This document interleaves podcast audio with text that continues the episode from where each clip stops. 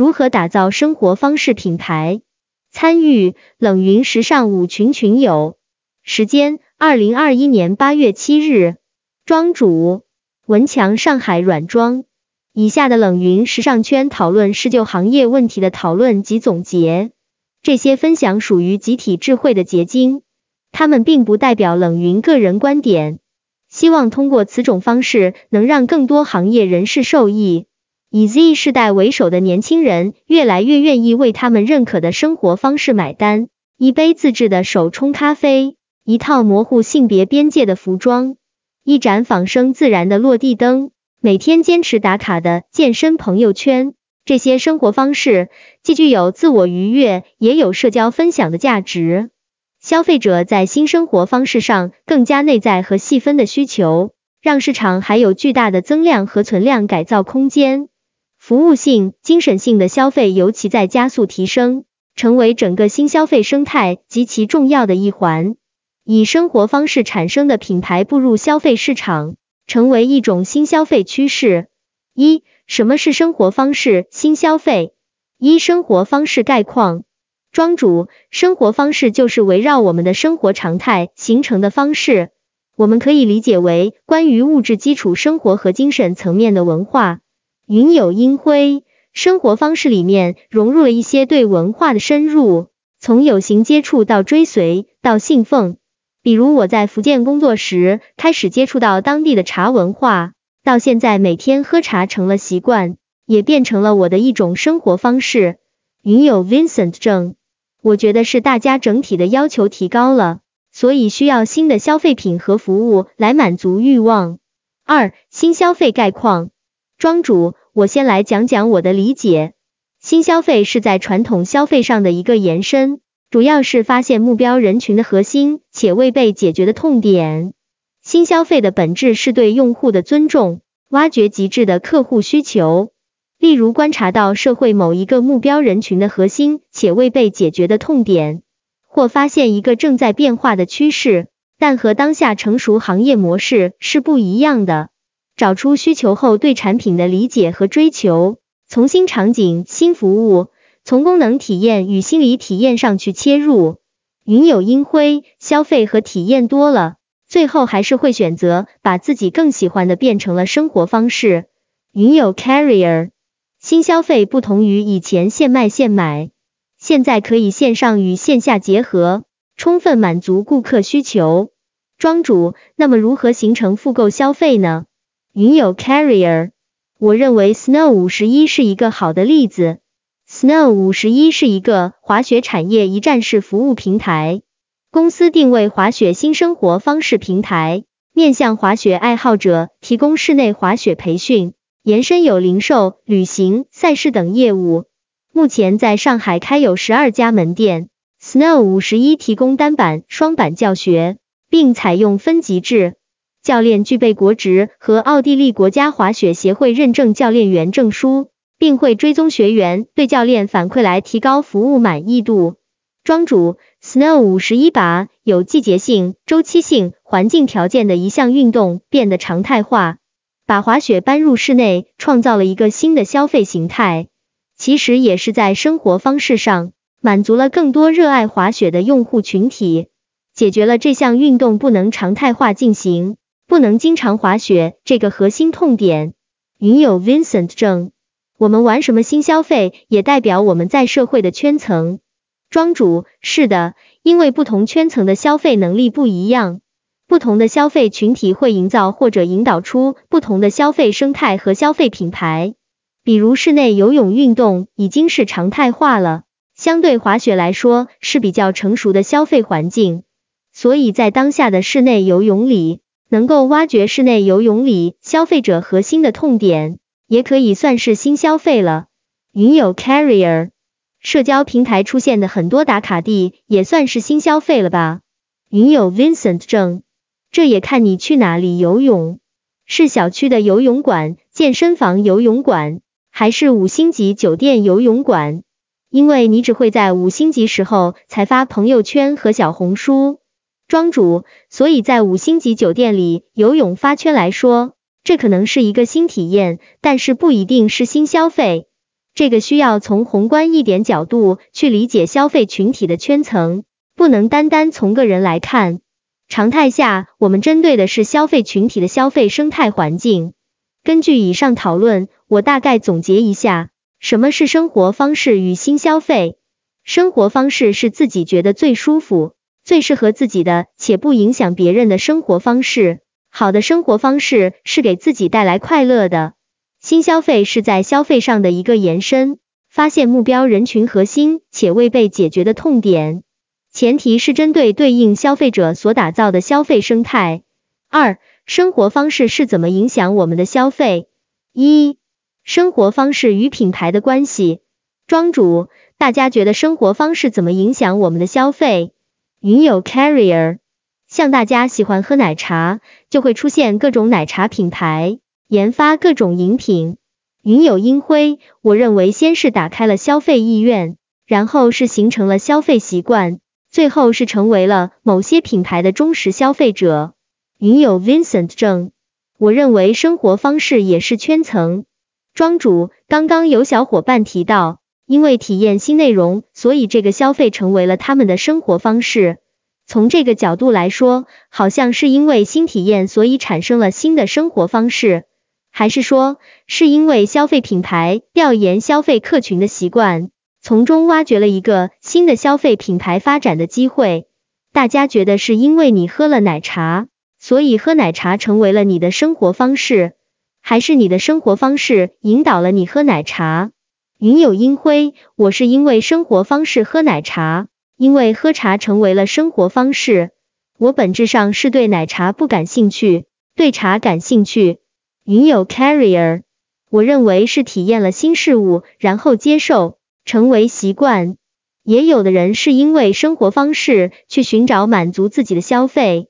庄主，是的，这个有时取决于当下的趋势、当下的商业形态和对应品牌的商业策略。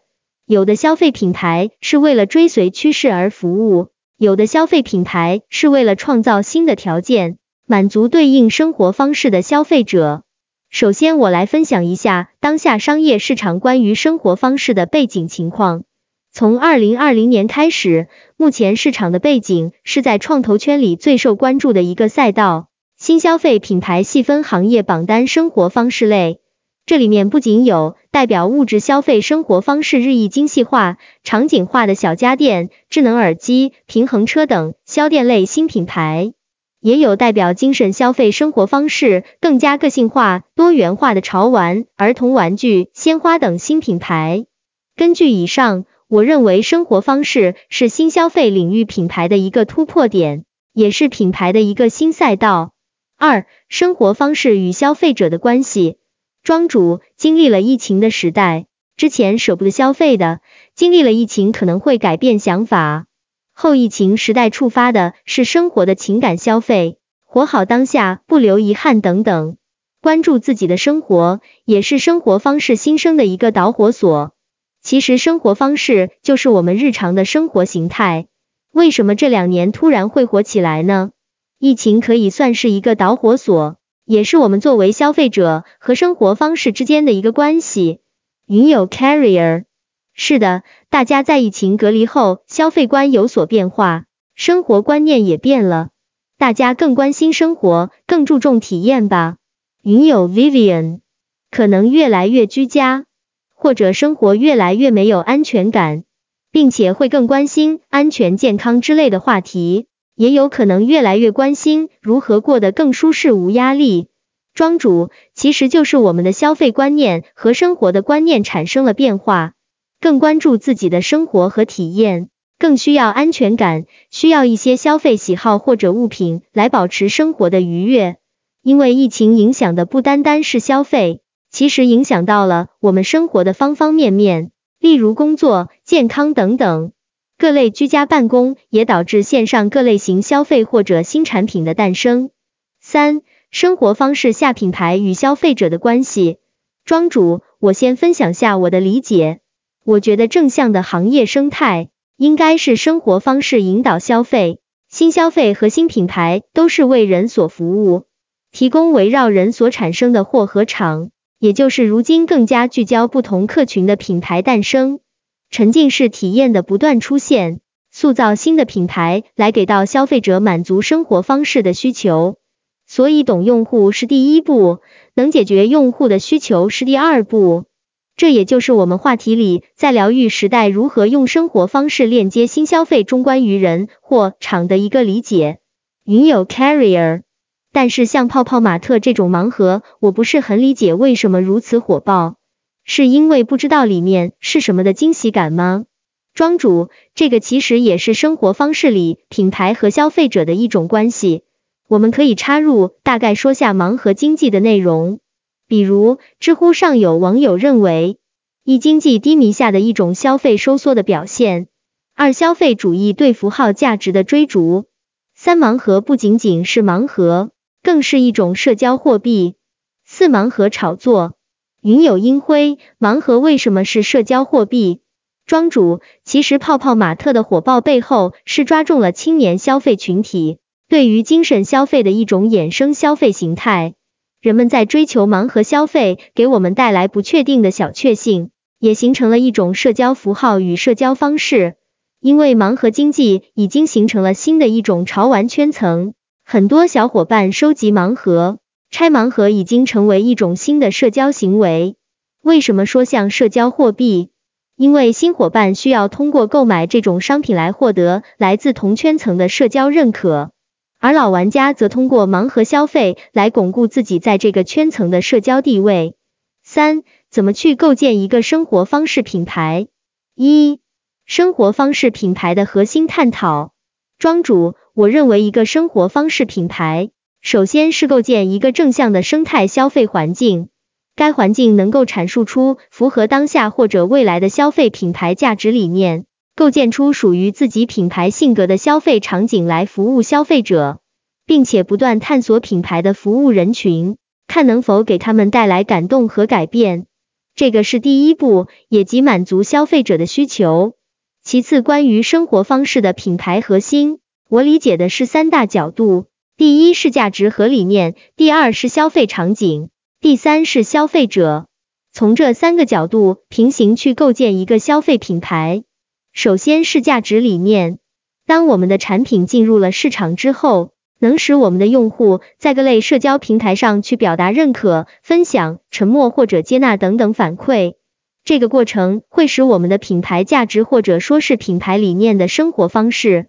传递到更多的用户，形成一个群体的认同，并非仅仅单一的个体。场就是我们经常说的第三空间。我们可以认为，比较早的场就是星巴克。星巴克成为了构建了我们生活、工作之外的第三空间。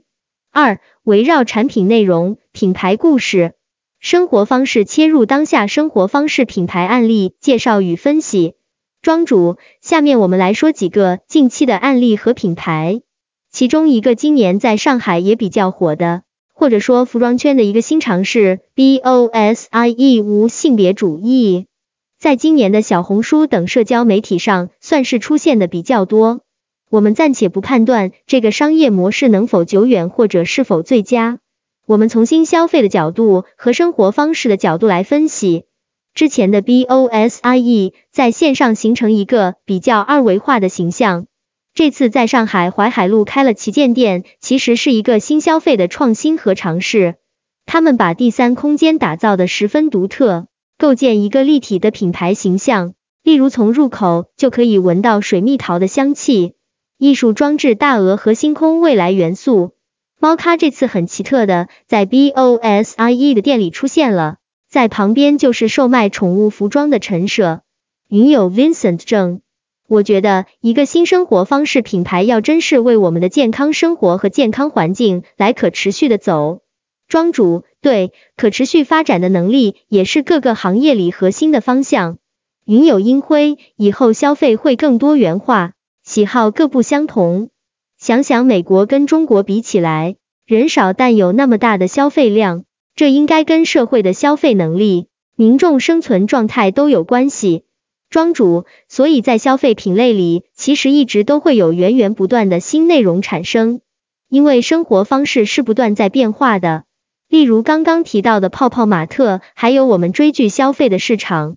所以，舒适的生活方式其实对生活和心理都会有潜移默化的影响。像开头云游老郑提到的，居家办公变为一种常态，居家消费品牌通过这两年抖音短视频的品牌、线上直播带货等方式逐渐兴起，这都是一种新的消费品牌诞生和生活方式的呈现。像无人汽车、柔性屏幕的研发、电池的不断探索。其实都是基于未来生活方式的探索来开发和创新的。云有阴灰，我认为总体来说，全社会可以用于生活方式的时间和金钱变多了，需求不会那么聚焦，而会更多样。庄主，是的，也是有消费市场才有新消费的可能。其实是人们的生活方式多样了，所以需要有更多的品牌和产物来满足或者来服务。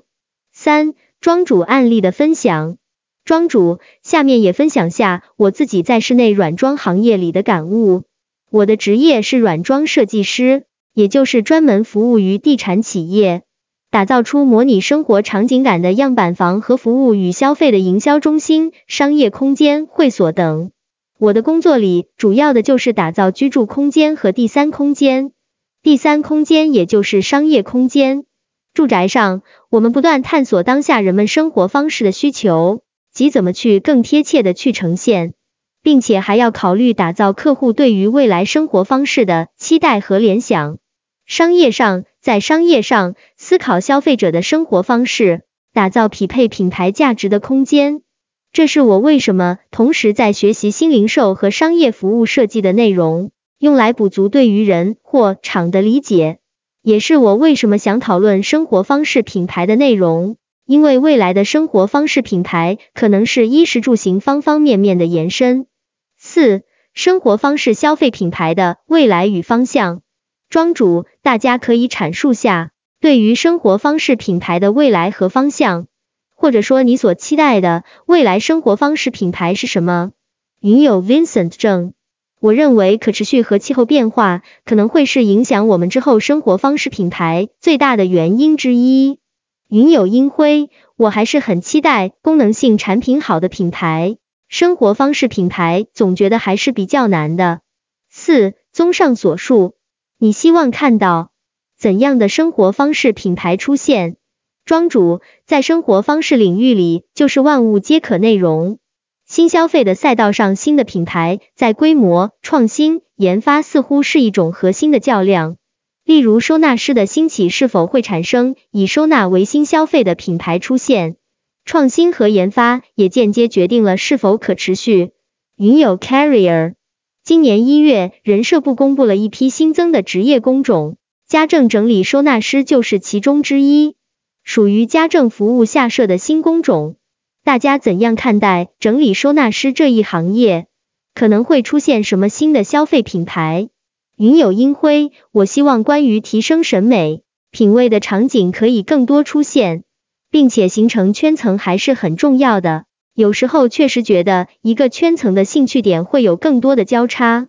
庄主，当下比较多新颖的店和陈设的冒出，代表着当下消费者对于审美的要求越来越高了。庄主总结。一、什么是疗愈时代生活方式新消费？